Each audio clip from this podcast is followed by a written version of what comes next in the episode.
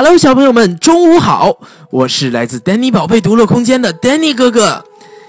你一定去过动物园吧？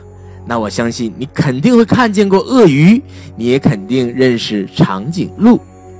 鳄鱼啊，总是矮矮的趴在地上，即使它站起来的时候呢，也只会有鳄这个长颈鹿的膝盖那么高。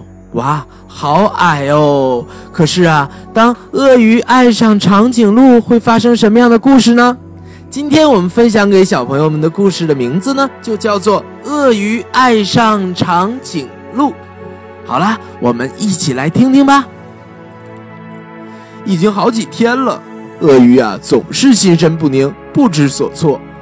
有时候它冷得发抖，有时候啊它热得发昏，有时候它觉得很不开心，有时候它高兴起来就想拥抱全世界。觉得一切啊都是那么美好，很明显，鳄鱼啊恋爱了。当某人恋爱的时候呢，几乎都会发生这种小问题，更何况鳄鱼爱上的是长颈鹿。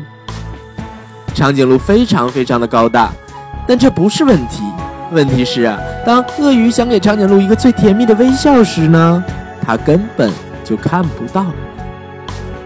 我应该再高大一点，如果我踩高跷，他肯定能看到我。鳄鱼这样想着。可惜这一天，长颈鹿骑着自行车从下面穿过，根本没有看到鳄鱼最甜蜜的微笑。我要在天桥上表演一些特技，这样啊，他肯定会注意到我。可惜啊，长颈鹿的好朋友正在对长颈鹿说很重要的事情。他根本就没有看到鳄鱼表演什么特技。我要爬到他最喜欢的树上，然后请他吃树叶。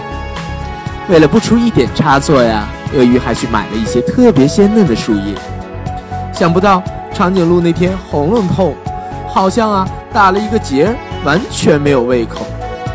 他去买了治喉咙的药水，对那棵树和鳄鱼看都没有看一眼。但是啊，鳄鱼并没有放弃希望。